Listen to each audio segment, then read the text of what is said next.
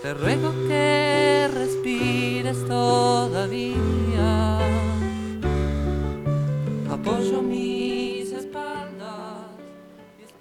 Hola, buenas tardes. Estamos acá en frecuencia 17, estamos acá con Lean, con Lautaro y los profesores. Estamos haciendo un programa para el colegio. Y saluda a Lean. Hola, buenas tardes a todos que se- nos están escuchando. Espero que El estén tema, bien. que vamos, el tema que vamos a marcar hoy ser sobre el mate al teatro animal. No sé, Lean, ¿vos tenés mascota? Yo eh, sí tengo mascotas. ¿Y ¿Nos vos? cuidás todo? Sí, tengo un perro, una bestia. Sí, yo también tengo mascotas. Tengo dos gatas y las cuido como si fueran mis, mis propias hijas. Yo mío, a mi perro le cocino todo. Pero el tema que vamos a hoy, he visto varios casos donde el perro, a las mascotas mejor dicho, no la cuidan directamente. No le dan de comer, le pegan sin razón, o la dejan ahí afuera a que se muera de frío. Como que lo tratan como, como si nada, digamos, lo tratan mal. No sé, está por ahí. Lean. Claro. Sí, sí, entiendo. ¿Cómo les va chicos? Acá. Los saludo a Buenas. todos. Eh, claro, totalmente. También hay leyes que protegen a, a los animales, no sé si sabían, que justamente garantizan el cuidado de, de- de- de estos seres, porque no dejan de ser seres vivos, ¿no? Entonces, ante estas cosas, qué sé yo, el maltrato lo vemos desde momentos en cuanto abandonan a, a un Ah, no, cachorro. no, Claro. perrito. O, o peor aún, no, pegan. no sé si les pasó cuando escuchan ladrar toda la noche a un perro y después te asomás al vecino y ves que está atado en el fondo y Lo peor, la verdad es lo peor. no podés Eh, hacer da una nada. lástima. Bueno, Eh, también en el programa de día de hoy, te olvidaste más o menos para, para ir contándole a la gente que, nos está escuchando, vamos a hacer una breve mención de, de lo que estamos conmemorando el día de hoy, ¿no? El día que nos encontramos grabando esta, esta emisión de frecuencia 17. Vamos a hablar de eh, la noche de los lápices y la conmemoración que, que le podemos hacer a una fecha tan especial, ¿no? Que, que quedó marcada en la, en la memoria argentina. También contamos con la presencia de, de otros profesores que están del otro lado. Pero bueno, Sí. Exactamente. No, bueno, Hola, buenas tardes, ¿cómo están todos? buenas. ¿Todo bien por ahí? Sí, Bueno, por ahí. como decía el, el profe David, eh, este es un día importante eh, para todos los estudiantes, porque estos chicos que fueron detenidos y desaparecidos eh, en, ese, en esa fecha, en el año eh, 76, estaban peleando anteriormente por, por, la, por el boleto escolar y estaban haciendo una movilización muy grande y después que, digamos, cuando inició el proceso, eh, el golpe de Estado, fueron detenidos ese día nefasto del 16 de septiembre.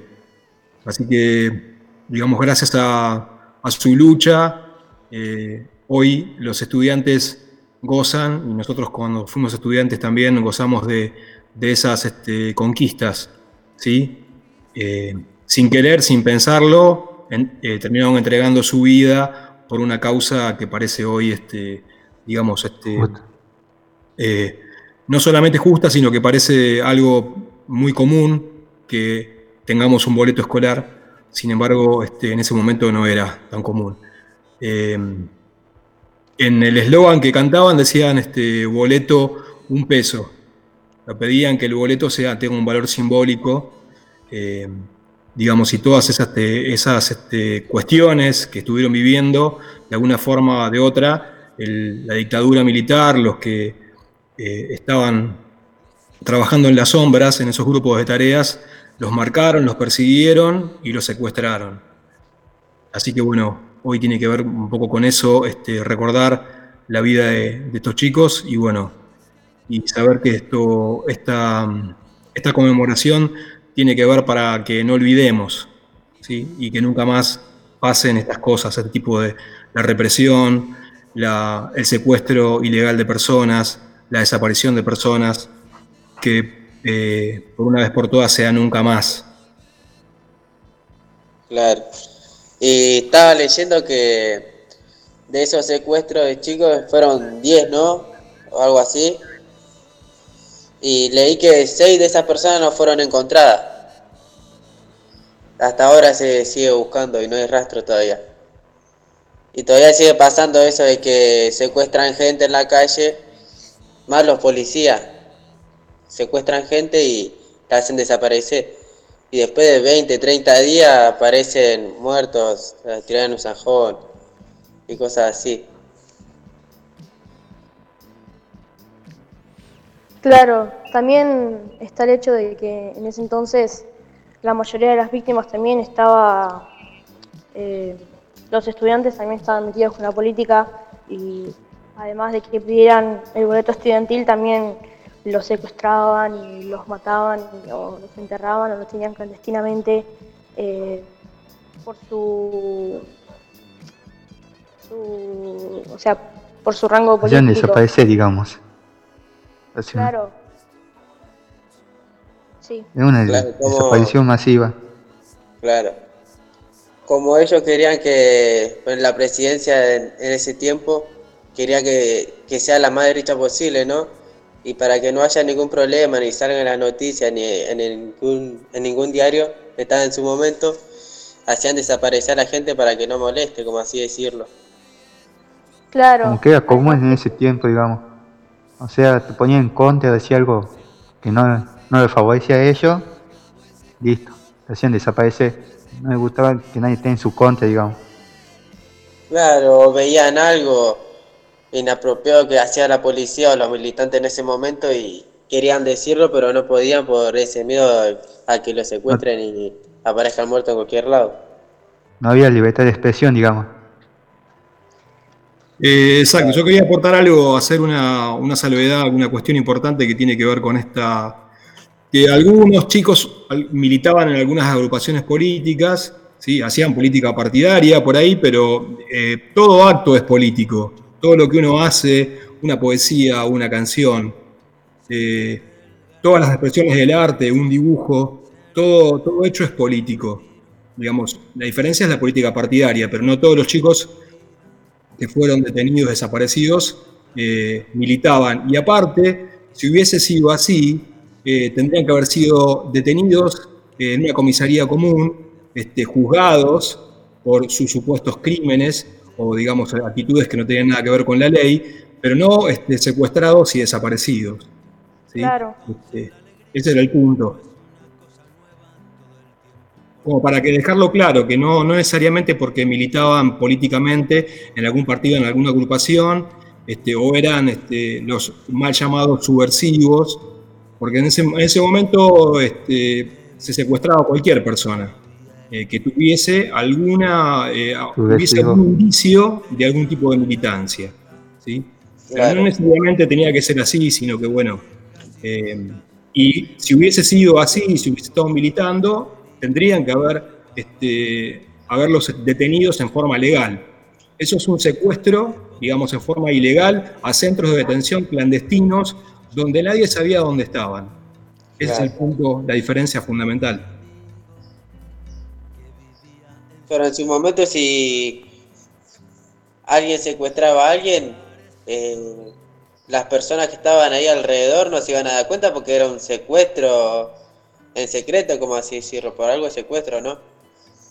Y, y por eso, ¿cómo se llama esto?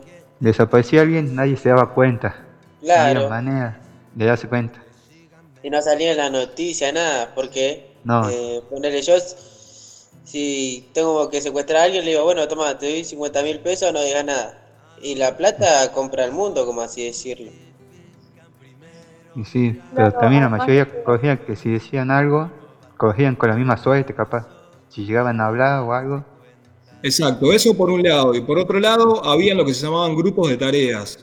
Cuando se hacía un secuestro, no iba una persona sola, iban autos de civil y personal de civil este, a secuestrar. Y la gente del barrio, por más que fuera la madrugada, esos operativos los vio. Pero como decía Aaron, a veces por miedo a que le pase lo mismo, no decía nada. Pero no era un secuestro, digamos, este, encubierto, sino que se sabía, de alguna forma u otra, que ese grupo de tareas venía a buscar personas que, tuvieran, que tuviesen este, algo que ver para ellos con alguna cuestión, como llamaban ellos, subversiva, que estaba en contra del orden preestablecido. Entonces este, era bastante evidente los secuestros, no era que estaban tan ocultos. La gente sabía qué pasaba, lo que pasa que como había mucho miedo, se instauró este, el miedo, entonces nadie quería hablar. Claro. Claro, hubo muchos casos en los que todo se encubría directamente, hacían ojos ciegos. Era lo más común, digamos. Porque, como dicen, el miedo puede más, digamos. Claro. Me gustaría compartirles un, digamos, un, audio en conmemoración a, a estos días. La Plata, Buenos Aires, 16 de septiembre de 1976. Un operativo conjunto de efectivos policiales y del Batallón 601 del Ejército secuestra a seis estudiantes secundarios de activa participación en el movimiento estudiantil. Claudio de Hacha, María Claudia Falcone, Francisco López Montaner, María Clara Choquini, Daniel Racero y Horacio Húngaro. Junto a ellos, fueron arrancados también de sus hogares otros compañeros de militancia y estudio.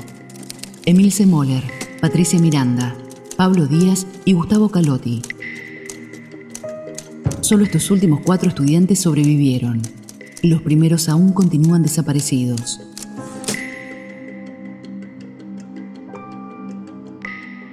Jornadas de horror y represión vivenciadas en esa larga noche platense quedaron inscritas para siempre en la memoria colectiva como La Noche de los Lápices. Pablo Díaz, sobreviviente. La Noche de los Lápices es el secuestro sistemático de estudiantes secundarios en la ciudad de La Plata, entre lo que va en agosto y octubre de 1976. Yo creo que después de una gran represión sobre los sectores fabriles, barriales y universitarios, determinaron en sí mismo, como se sabe de documentos, el escarmiento al movimiento estudiantil secundario que había generado un tipo de liderazgo en los años anteriores y que generaba resistencia, llamémosle, de pintadas en las escuelas como fuera la dictadura militar, reapertura de los centros de estudiantes, participación política y social. ¿Por qué se debía disciplinar a los estudiantes? ¿Por la participación política en la búsqueda de mayores derechos?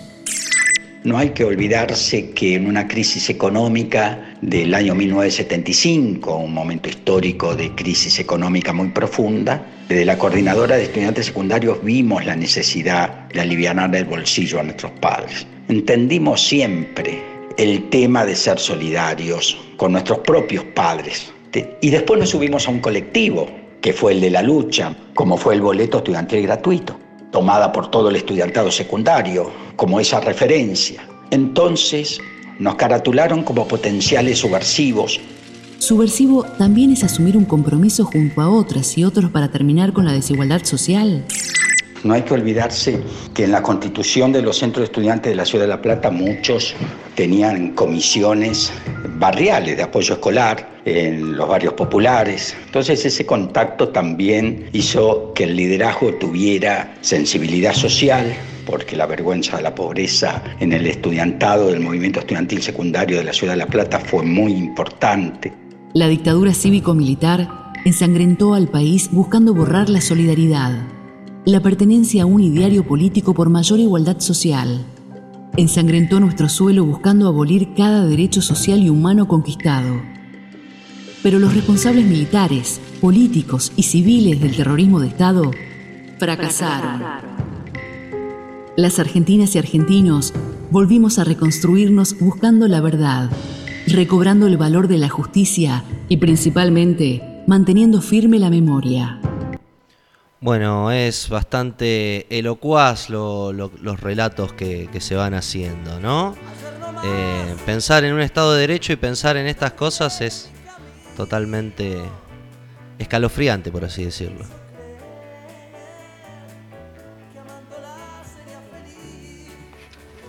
Digo, siempre me gusta pensar, eh, ponerme en el lugar de, ¿no? Desde ese lugar para entender, porque, bueno, si bien a veces cuando, digo, por los chicos, ¿no? Cuando se tiene 17, 18, 19 años, cuesta, cuesta pensar en la historia como algo que, que es de uno, ¿no? Pero, digo, pensar en esos chicos que tenían la edad que tienen, eh, que tiene Lautaro, que tiene Aaron, ¿sí? Que tienen todos los chicos de la secundaria. eh, y, o sea, ser secuestrado, ser desaparecido, no, no volver nunca más a casa por, por reclamar un boleto estudiantil, ¿no? Entonces ese ejercicio de pensar, de pensarse en esa situación, eh, me parece Muy loco, muy loco. eh, sí, sí, sí, sí, ¿no? Porque te hace, te hace ver que, uy, ¿no? Eh, pobres pibes, tan chiquitos, este, Sí, eran ¿cuánta criaturas. amenaza podía haber en ellos? Claro, ¿no? y bueno. Este, entonces, bueno, eso me parece importante también. Bueno, ¿le parece, señora profesora, si escuchamos un tema y continuamos?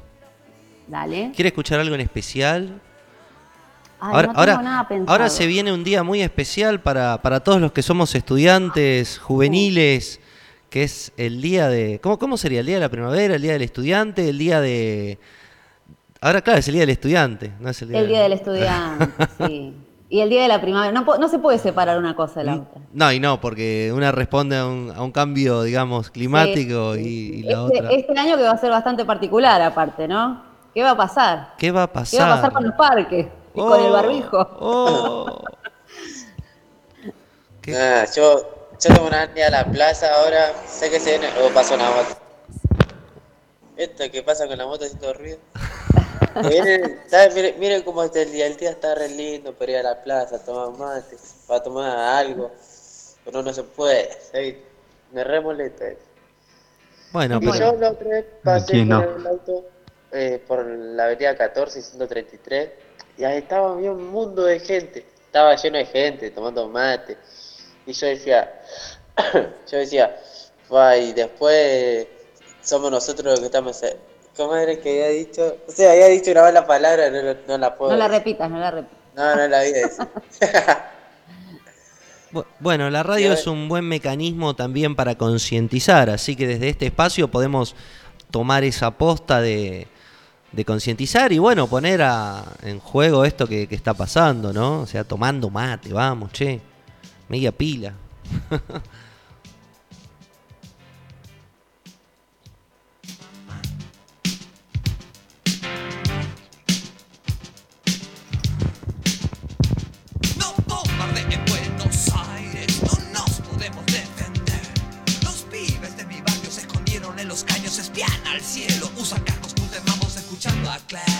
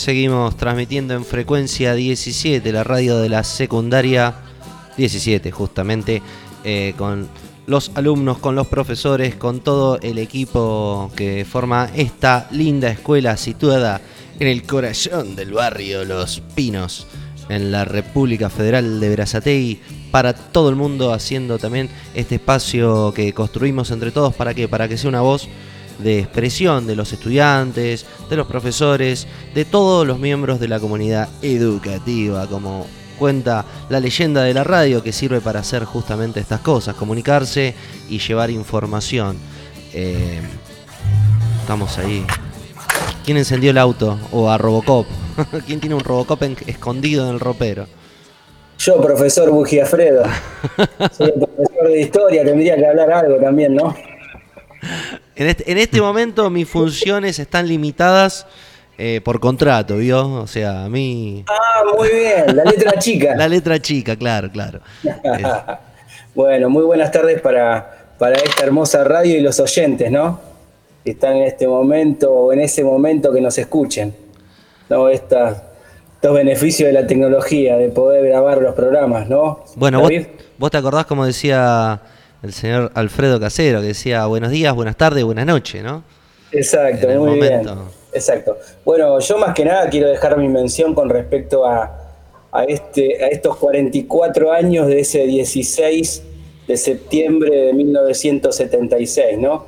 No particularmente no viví, o sea, no, no recuerdo ese momento porque nací en el 74, tenía dos años nada más, pero creo que es, digno de, de ser recordado esa fecha para los estudiantes, ¿no? Y uno mismo como estudiante en su momento.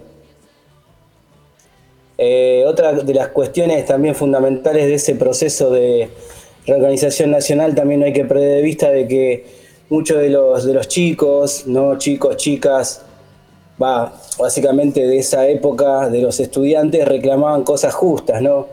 Eh, que siempre nosotros le hacemos recordar a los estudiantes de la escuela secundaria 17 de que ellos, bueno, están viviendo plenamente una situación, un contexto de democracia, ¿no?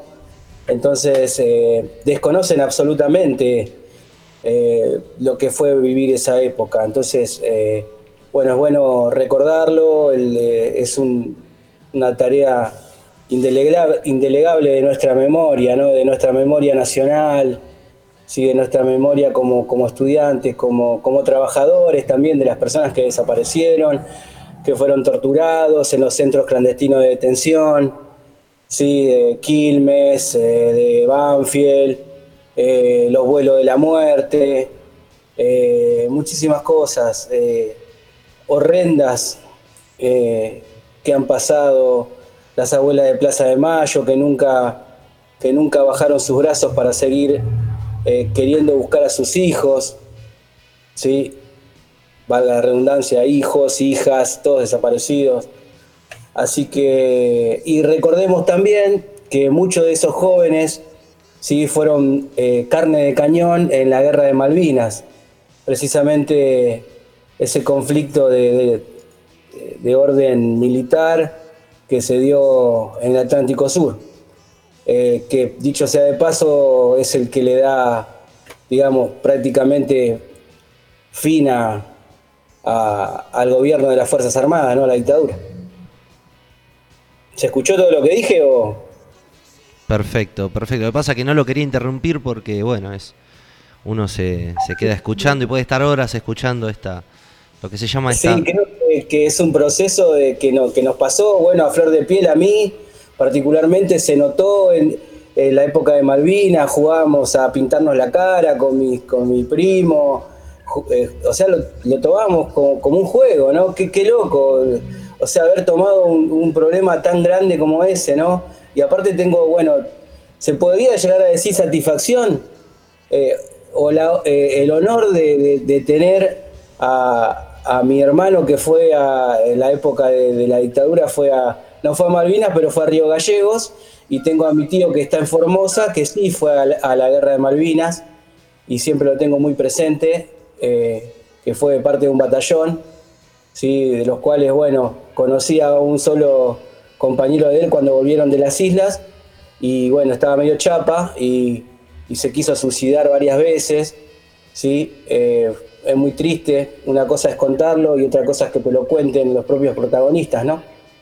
Así que nada, son, son las cosas que hay que, hay que recordar. Tenemos, tenemos la, creo que tenemos que, que sí o sí recordar, ¿no? una cosa es lo que dicen los papeles y otra cosa es la, vida de los seres humanos que, estuvieron ahí peleando, ¿no? Totalmente, y cuando se va una vida no, no regresa y bueno, queda en la memoria, como bien lo dice León. Y, y, mucho que lo que me dice mi tío, ellos peleaban por la patria. Totalmente. Peleaban por la patria. Ellos cuando estaban ahí cagándose de frío, con perdón de la palabra, con temperaturas bajo cero, con hambre, eh, situaciones injustas también que vivían. Él, no fue parte de esa situación injusta, lo desconoce, eh, que se dice, ¿no? Que faltaba comida, después las cuestiones que pasaban acá con los medios de comunicación, ¿sí? Esa parte coactiva, ¿no? Del poder. Así que, bueno, tampoco voy a... O sea, no quiero entristecer, pero bueno, es la realidad.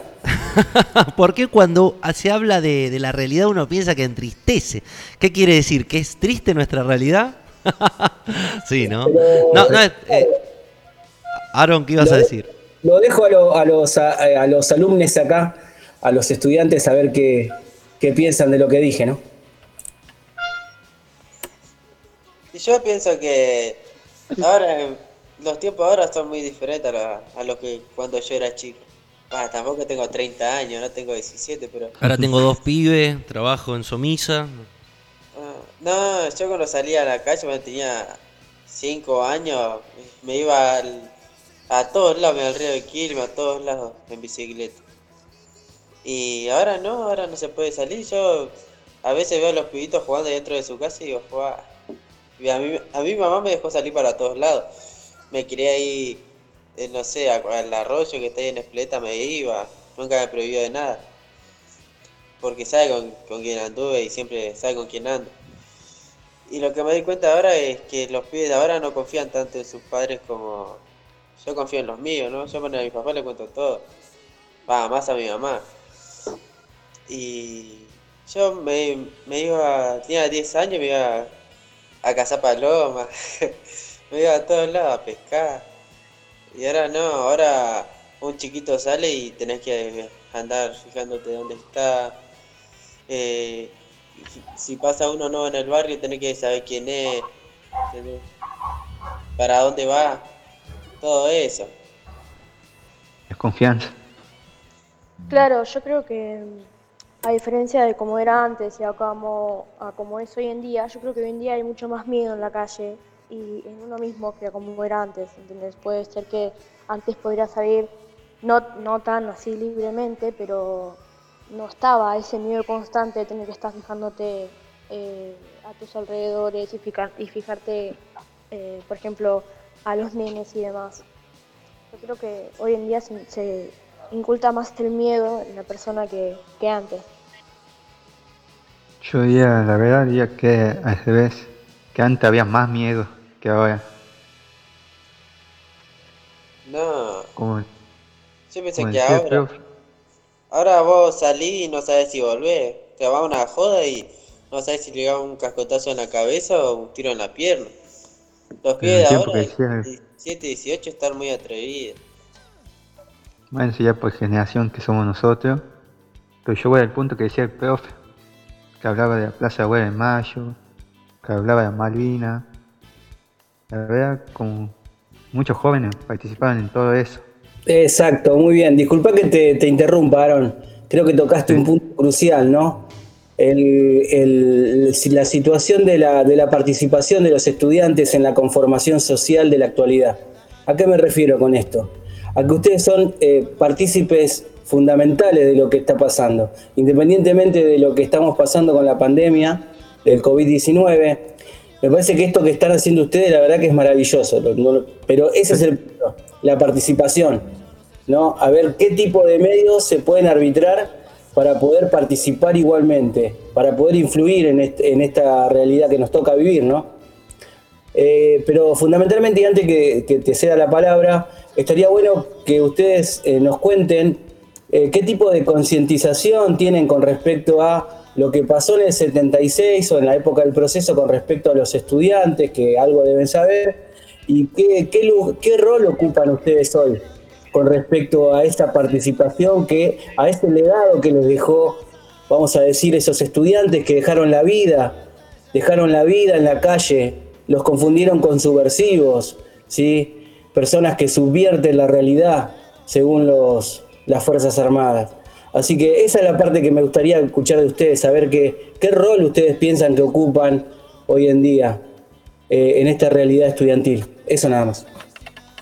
Yo completando lo que decía Leandro sobre el miedo, que digo que hubo miedo más antes, porque antes no tenían libertad de expresión, no podías hablar. Decía algo contra el gobierno de turno, por así decirlo, y como vimos, te hacían desaparecer. Lo de Malvinas, mandaron a muchos chicos inexpertos en armas, que no sabían nada, como si directamente lo mandaron a morir. Pero ellos fueron por la patria, todo, por su ideal, que ven su nación, entendible. Pero también en eso hubo medio, medio, algo turbio, digamos, de lo más, más arriba, digamos. Y bueno, para mí lo mandaron a morir a los pibes. El rol que cumplimos nosotros ahora es que gracias a esa persona que que ahora están desaparecidas, no, sé si gracias. Pero podemos expresarnos más y tenemos el boleto estudiantil, ¿no? Creo yo. Claro, hay, que, hay que pensar en el hecho de que gracias a esos estudiantes que salieron a la calle y que salieron a manifestarse por tener el boleto estudiantil gratuito, gracias a eso hoy en día nosotros tenemos, ¿entienden? hay que reflexionar eso también. Hay personas que se sacrificaron, hicieron muchísimas cosas y hoy en día hay que tener en cuenta eso, porque pasaron por muchas cosas en, ese año. Yo pienso eso. No, eso sí, seguro. Hay que tener siempre presente, digamos, todo lo que ellos pasaron para que hoy algo que es mínimo como un boleto, digamos. Ellos dieron su vida todo por ese derecho, el boleto estudiantil. Perfecto, sí. También no, tenemos que dejar de, pensar del nivel de, participación que tenían esos estudiantes, bueno, los que pudieron ver, no sé si ustedes pudieron ver la película de la, de la Noche de los Lápices, ¿sí? Eh, algunos de esos estudiantes tenían amplia participación a nivel político. Cuando hablamos de política, y el profe David también me puede dar una mano, este, tenemos que hablar de participación hacia las masas, ¿no? hacia las personas desprotegidas.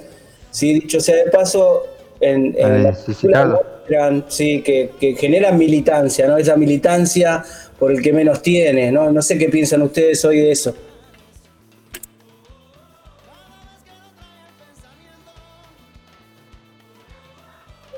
Yo quería aportar una cosita chiquita, este, digamos, un detalle importante que es esto. En ese momento había una unión de estudiantes secundarios. Hoy eso no existe, digamos, está en formación, pero hay un objetivo bien claro de desvirtuar el trabajo de los, de los jóvenes, de los adolescentes, y decir que los jóvenes no les importa nada, que están en cualquiera. O sea, hay un discurso que se trata de instalar a través de todos los medios, de que a los jóvenes no les importa el futuro, que no les importa, digamos, lo que les pasa, y bueno, les da lo mismo cualquier cosa. Hay un trabajo sistemático en ese sentido. Por eso cuesta tanto y es tan rechazado el tema de los centros de estudiantes. ¿sí? Una de las cosas que, también nosotros queremos trabajar y queremos este, tratar de que se conforme el centro de estudiantes en la escuela, que hace rato que estamos intentándolo. Hay otras escuelas que tienen unos centros de estudiantes formados, y los chicos este, militan en el centro de estudiantes, o sea, que participan y tratan de, ser, este, digamos, nexos eh, entre los estudiantes y el, cuerpo directivo y plantean diferentes cuestiones. Esa militancia también es un ejercicio de la, posibilidad de poder hablar, este, de expresar lo que uno piensa, de reclamar las cosas que uno piensa que son injustas. Bueno, este trabajo es un trabajo sistemático que se ha hecho de desvirtuar, de decir que a los chicos no les importa nada, y eso es totalmente falso. Por lo que eso quería aportar.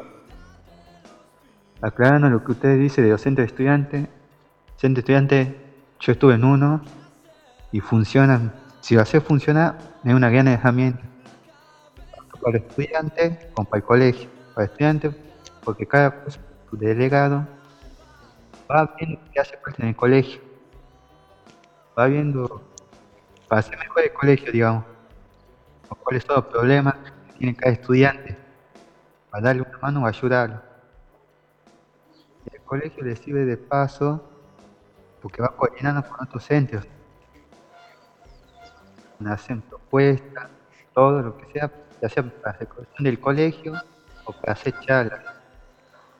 En el centro que yo estuve, hicimos un taller sobre bueno, educación sexual, vamos a un campeonato de, fútbol para recaudar fondos tanto para el colegio de nosotros como para el otro colegio. Es algo que es muy útil, que si se hace va a servir para mucho. Claro. Y las cosas que están pasando ahora en la calle, pues yo a veces hablo con mi abuelo que tiene como 80 años y me dice, cuando estaban los militares estos pibes no andaban en la calle, te pensé que van a andar así drogándose o tomando en la calle, van a estar todos guardados en su casa. Y yo pienso que, es verdad eso, si estuvieran los, milita los militares en la calle sería todo diferente. No sé si concuerda conmigo usted. Mm, es que eso de poner a los militares como che, mucho, digamos. Poner ahora que salga la, policía, lo van a poner en estadio de sitio, todo adentro, nadie sale. Claro, ponerle a las 10 de la noche, bueno, cada uno en su casa. Toque de queda, pero ya es como mucho, digamos. Claro, el hecho ya de que en sí la policía salga y te diga eh, que te tienes que ir a tu casa, creo que ya es mucho en sí. Pero No no sé estoy si hablando en, tiempo- tiempo, en tiempos de pandemia, estoy hablando de- en general ya. Pues es mucho, ya es, llegamos a ese punto, ya sea por la pandem- pandemia, una te está quitando la libertad de salir, o te está poniendo una norma, ya muy militar, digamos. Para mí está, estaría bien porque no, no pasaría lo que pasa que andarían secuestrando gente, no robarían. Mejor igual va a ver. A favor de la seguridad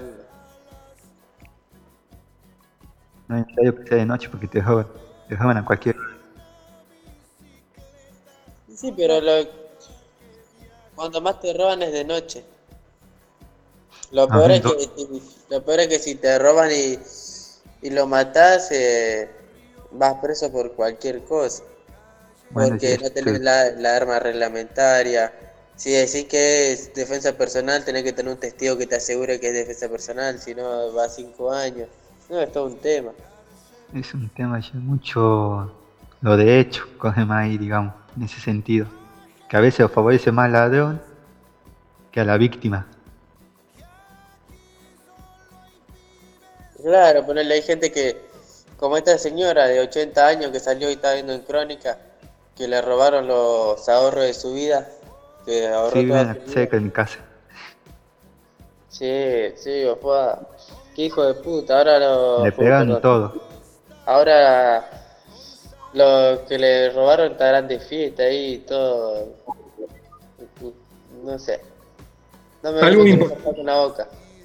Algo, una Mm. cosa, un, un aporte, digamos, chiquitito con respecto a esto. En un Estado de Derecho, en un gobierno democrático, eh, como es este, no hay un estado de sitio. De hecho, eso de que la gente se vaya a a su casa y que la policía esté en la calle eh, todo el tiempo, digamos, y que uno no pueda hacer, no, tenga, no tenga libertades constitucionales, es un estado de sitio donde las, eh, estas libertades están coartadas.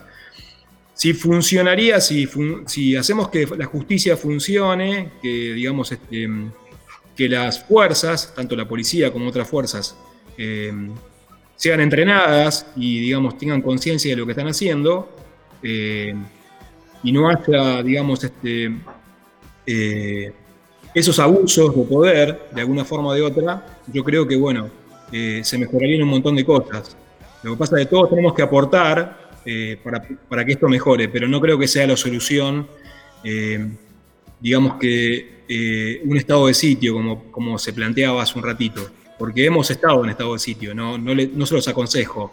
Este, yo viví en la dictadura, yo tengo 56 años y viví en dictadura, este, y toda la secundaria la hice en dictadura. Este, me bajaban del micro para pedirme documentos, nos hostigaban, este, y como llama, si teníamos el pelo largo, más todavía, eh, éramos considerados hippies, y más que hippies, eh, homosexuales, no nos decían homosexuales, nos decían otro, otro tipo de adjetivo, que no voy a reproducir acá, pero había una violencia institucional de las fuerzas, porque tenían todo el poder. Cuando el poder no tiene las fuerzas, estamos en un problema grande, digamos. Entonces, este, lo que habría que hacer es denunciar esas situaciones de abuso eh, en todo sentido y que la justicia funcione de la manera correcta, ¿sí? que, comete un delito, que delinque, que digamos sea juzgado y que tenga la pena que tenga que tener, pero que las que las fuerzas estén en la calle no es tan este, conveniente, está demostrado en un montón de, no solamente en la Argentina, sino en otros países que han tenido dictaduras.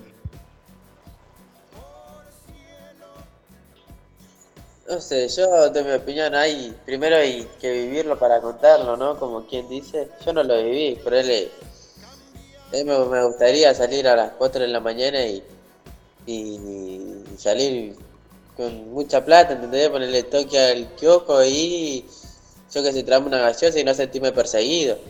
Yo quiero ir ponerle a las 2 de la mañana acá a comprar cuatro cuadras y tengo que andar mirando para todos lados que no venga ninguna moto, ninguno caminando, porque si no, mira, me siento perseguido. Como todos. A mí, quiero me quisieron robar como cuatro veces, me quisieron robar. Ahí, ¿sabes? Dije, patita, ¿para qué te tengo? Un pique le pegué. Corrí más rápido que Usain Bolt. Claro. Bueno, eh, yo por mi parte eh, concuerdo con la opinión que dio el profe Gustavo. Yo creo que, como él dijo, había mucho hostigamiento y te pedían un montón de cosas. Siendo como está ahora la sociedad, no creo que sería una buena idea eh, dejar que sea, las policías estén afuera, como, como vos decís, Lautaro. Y ya es malo darle mucho yo creo que sería diferente los militantes ahora que a los de antes. Porque antes no, no había tanta libertad de expresión como hay ahora, ¿entendés? Ponele antes, un, capaz, creo yo, ¿no? Un militante le decía a un ciudadano, le decía eh, hippie o algo de eso y nadie le decía nada. Pero ahora un policía o un militante, ¿no? Le dice hippie o homosexual a una persona y ya el, entorno se va a poner violento porque hay mucha gente que está en contra de la violencia de género, ¿no? Como así decirlo. Homofobia. Homofobia. ¿Entiendes? Claro, sí. Yo, opino eso, no sé, ustedes. Es verdad, digamos, todas las opiniones son válidas, digamos, el, tema de esto es un debate, digamos, y expresar opiniones, pero me refiero que también uno se persigue, como vos decís, Lautaro, cuando sale y quiere ir a comprar y está perseguido.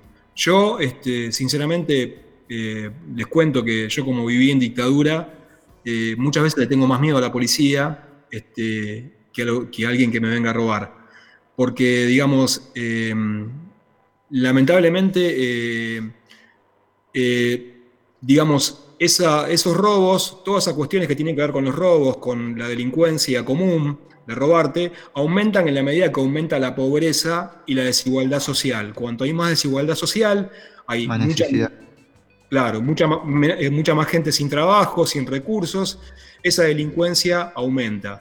No la, no la justifico, pero digamos, todos de alguna forma o de otra eh, tenemos que hacer que eso no pase, esa desigualdad. Y eso, bueno, lo hacemos de diferente manera, manifestándonos con el voto, este, denunciando situaciones de injusticia, este, pero en la medida que aumenta la desigualdad social, aumenta la delincuencia. Eso está en cualquier lugar este, del mundo, pasa eso. Y a veces los chicos que salen a robar, eh, eh, tienen cierto tipo, no sé ustedes si alguna vez han sido discriminados o juzgados por el tipo de ropa que usan o por cómo se visten. Este, también eh, a, mí me ha pasado que me, ha parado la policía en la calle, me ha pedido documentos, me ha palpado de armas, yo no tenía absolutamente nada que ver y he sido hostigado solamente por tener el pelo largo y por, este, por andar este, medio rotoso por la calle, este, porque me gustaba hacerlo. Eh, y eso de alguna forma me ha marginado o me ha, digamos, este, metido en un grupo social determinado. Y no solamente roban aquellos que salen a robar en la, en la, en la calle a una persona a las 2 de la mañana, sino que roban este, ladrones de guantes blancos, que se roban millones y millones de nuestro país y nunca van presos. Eso también hay que quedar, tiene que quedar claro. Eso es lo que iba a decir yo.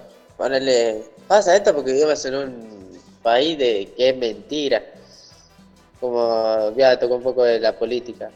Con el este Alberto, el presidente Alberto Fernández había dicho que a los jubilados le aumentó un 20% de la jubilación, ¿no? Y la mayoría de los jubilados lo votó porque lo creyó, porque ¿cuánto andaba ganando un jubilado? Eh, 10 mil, 12 mil, por ahí, ¿no? Y a los jubilados les convenía que él esté de presidente, así le aumentaba la jubilación pero ahora creo que le había sacado un 3%, le había, le había dado, no me acuerdo cómo había visto. Le había sacado, pero creo que le había puesto los medicamentos gratuitos como estaban antes. pero ¿sabes lo que pasa también? Es que hay gente que ponele yo, eh, yo le iba a retirar los remedios a mi abuela, ¿no? Que mi abuela ya no está ahora conmigo porque ella tenía diabetes. Y ponele, yo tenía que ir hasta la 14 y y ¿cómo se llama esto?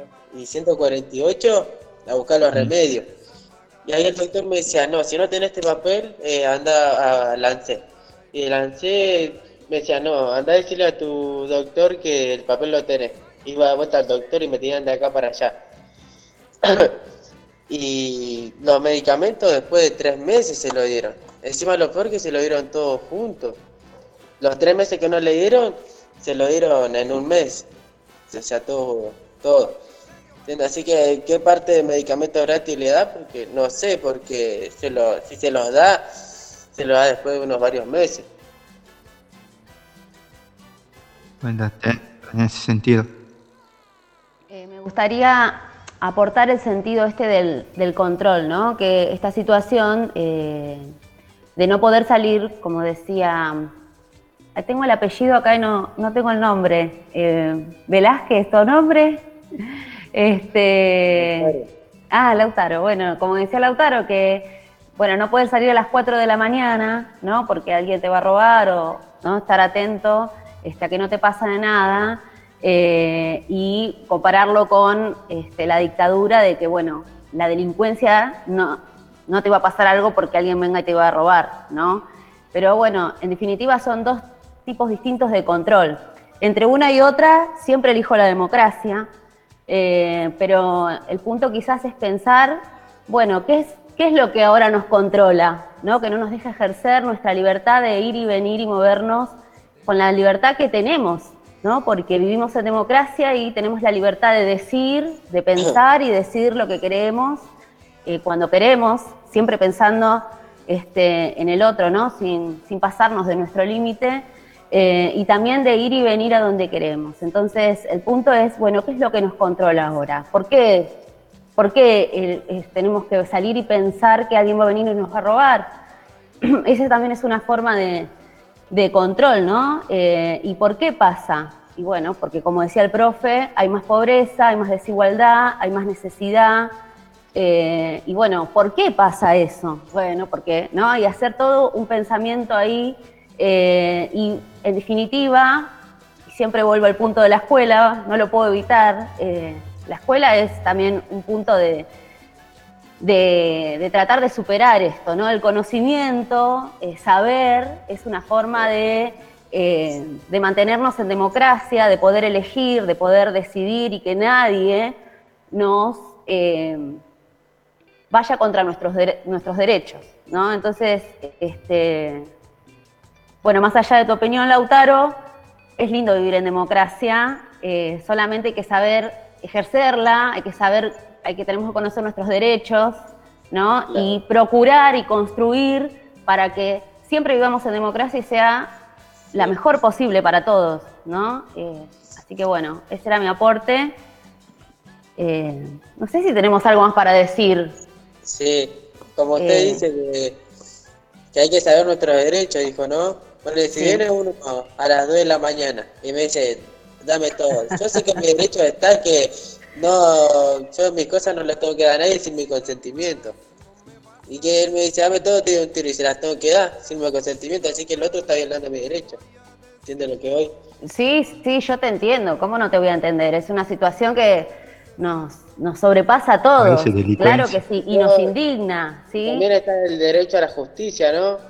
Y en el país que vivimos no hay justicia. La gente tiene que hacer justicia por mano propia. Si no la hace la gente, la, tenemos- la tiene que hacer. Bueno, entonces tenemos, entonces, entonces tenemos que procurar tener una mejor justicia, ¿no? Involucrarnos, ser parte y luchar para que eso pase.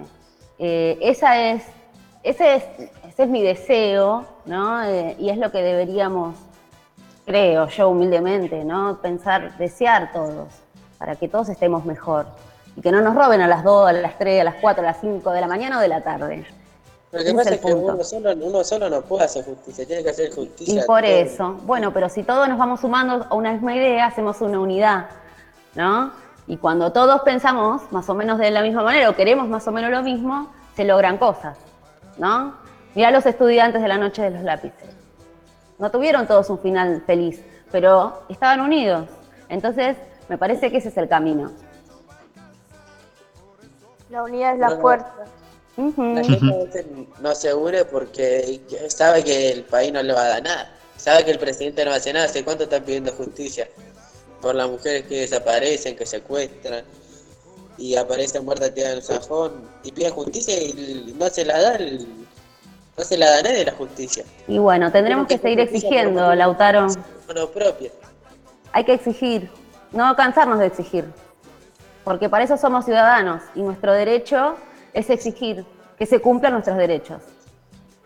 Eso es democracia.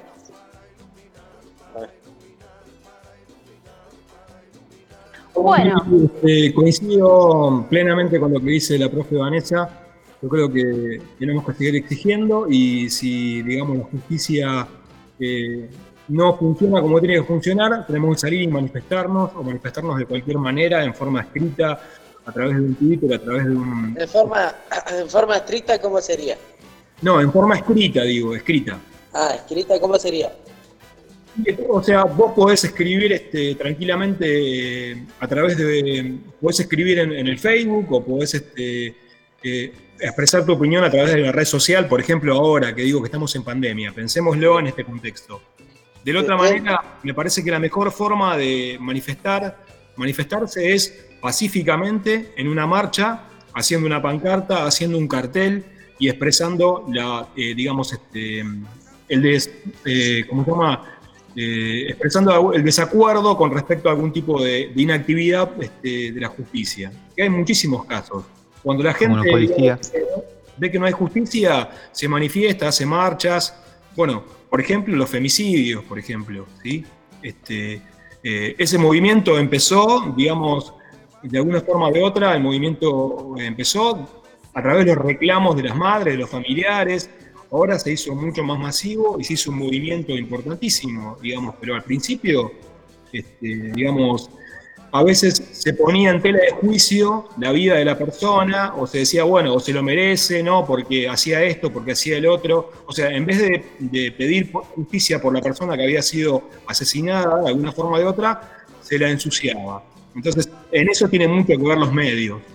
¿sí? Entonces, no tenemos que creer todo lo que se dice, tenemos que buscar también eh, cómo formar nuestra propia opinión. Eso es lo más importante.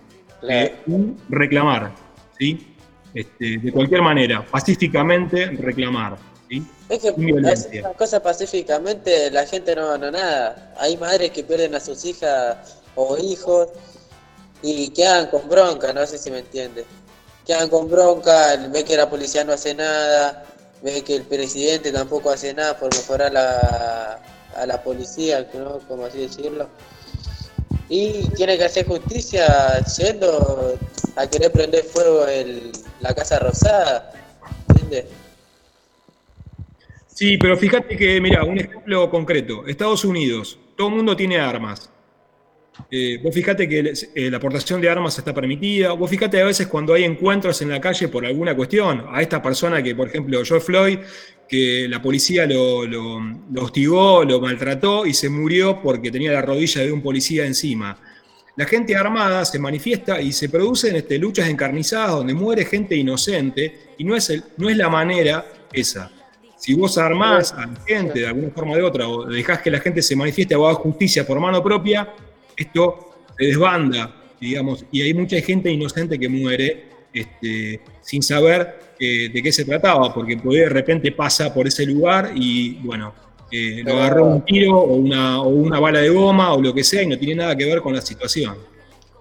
Yo creo que es muy diferente, ¿no? La situación de Argentina a la comparación de los Estados Unidos. Perfecto. Porque en Estados Unidos, como usted, como dijo recién, hay portación de armas. En cambio acá no, no hay portación de armas. ¿Entiendes? Hay gente que va a hacer las cosas pacíficas, igual la sacan cagando, pero va igual, hasta que se haga justicia, pero la justicia no se hace. Hay que seguir reclamando, Lautaro, ese es el camino. El camino es seguir reclamando.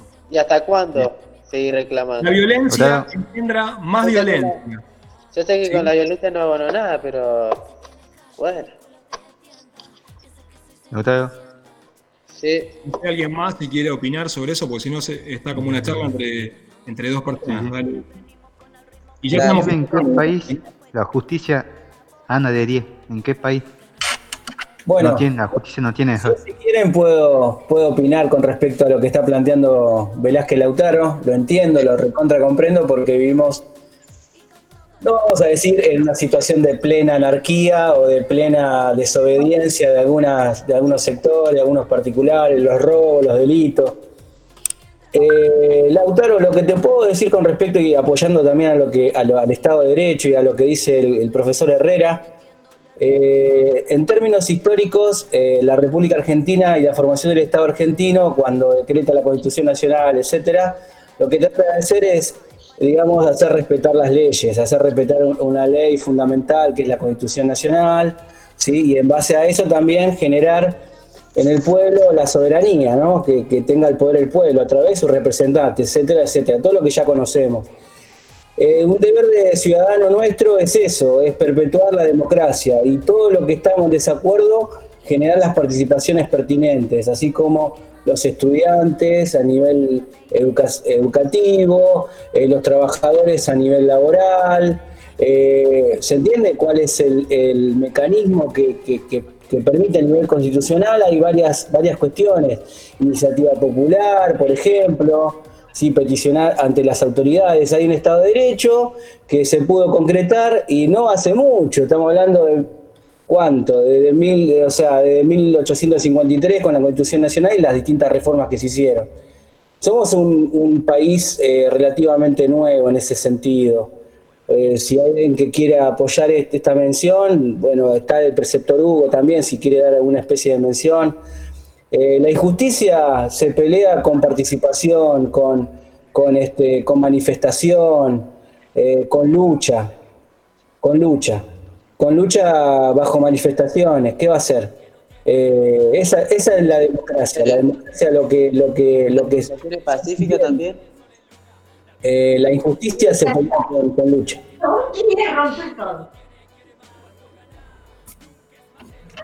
Huguito. Vamos dejando. El rapero se cansó y ahora quiere ser poeta. El pibe del triciclo quiere andar en bicicleta en la mansión de mi barrio. Bueno, eh, creo que, que fue muy enriquecedor el programa de hoy en el cual se estuvieron debatiendo ciertos temas que, que son interesantes, ¿no? Para tanto la sociedad como para la comunidad educativa, desde el maltrato animal, ¿no? Hasta el, pasamos recordando la semana de los estudiantes en tal fatídico hecho que, que nos marcó a los argentinos. Y bueno, como siempre, presentando a, a los alumnos, a los profes y a todos aquellos que quieran sumarse a este hermoso y bello proyecto de hacer radio. Eh, acordate que somos la escuela número 17, esto es Frecuencia 17, un programa hecho para y por la, la comunidad de la escuela secundaria 17. Me mandé un furcio que dije Los Pinos, bueno, vamos a, vamos a, a reafirmarlo, a decir Los Ciruelos, barrio Los Ciruelos situado en el corazón de, de dónde sería, ¿no? De, de Verazategui. No, porque no es el corazón, sería como el riñón. O sería el hígado de Verazategui. Eh, teniendo en cuenta ¿no? que el corazón sería poner las vías. Yo de chico siempre me identifiqué con Verazategui con las vías, pero eh, imagino que toda esa zona sería la zona de la espalda de Verazategui. Bueno. La columna. La columna de Verazategui, claro, los pinos, pues los manzanos sería más el páncreas.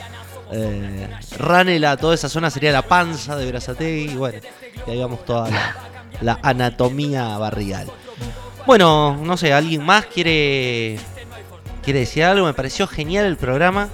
Como siempre, eh, Mucho debate. Mucho debate, eso es lo importante, poder comunicarnos Hay que entre decir todos. las cosas sin careta, bro. Totalmente. Y este es el espacio. Este es el espacio para, para manifestarse, para hablar, siempre con respeto y siempre con la altura que nos, que nos caracteriza como ciudadanos. Pero, pero yo re contento por lo que es este proyecto, cómo va saliendo y cómo va transmitiendo estas ideas que, que van manifestando. Así que bueno, por mí, por mi parte, yo los despido hasta el miércoles que viene. Si, si los pronósticos augurian que seguimos en el planeta Tierra, yo abro la apuesta para, para encontrarnos el próximo miércoles y bueno, y poder escucharnos. ¿Alguien sabe dónde nos pueden escuchar? A ver, en la producción, si alguien tiene el cartelito. ¿Dónde nos pueden escuchar? Por Spotify. ¿En dónde? Yo pongo Spotify, a ver, lo tengo abierto.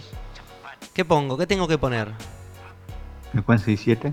Muy bien, frecuencia 17, bien, o en anchor.fm barra frecuencia 17 eh, podés encontrar todos los contenidos que vamos a ir subiendo.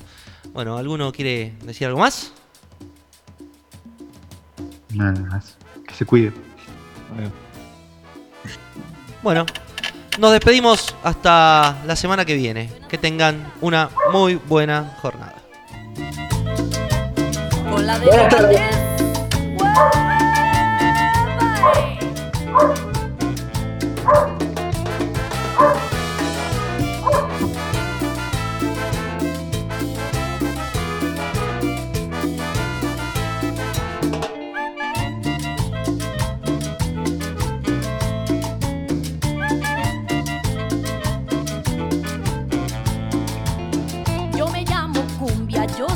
Reina por donde voy. No hay una cadera que se esté quieta por donde estoy. Mi piel es morena como los cueros de mi tambor. Y mis hombros son un par de maracas que besa el sol. Y mis hombros son un par de maracas que besa el sol. Tengo en la garganta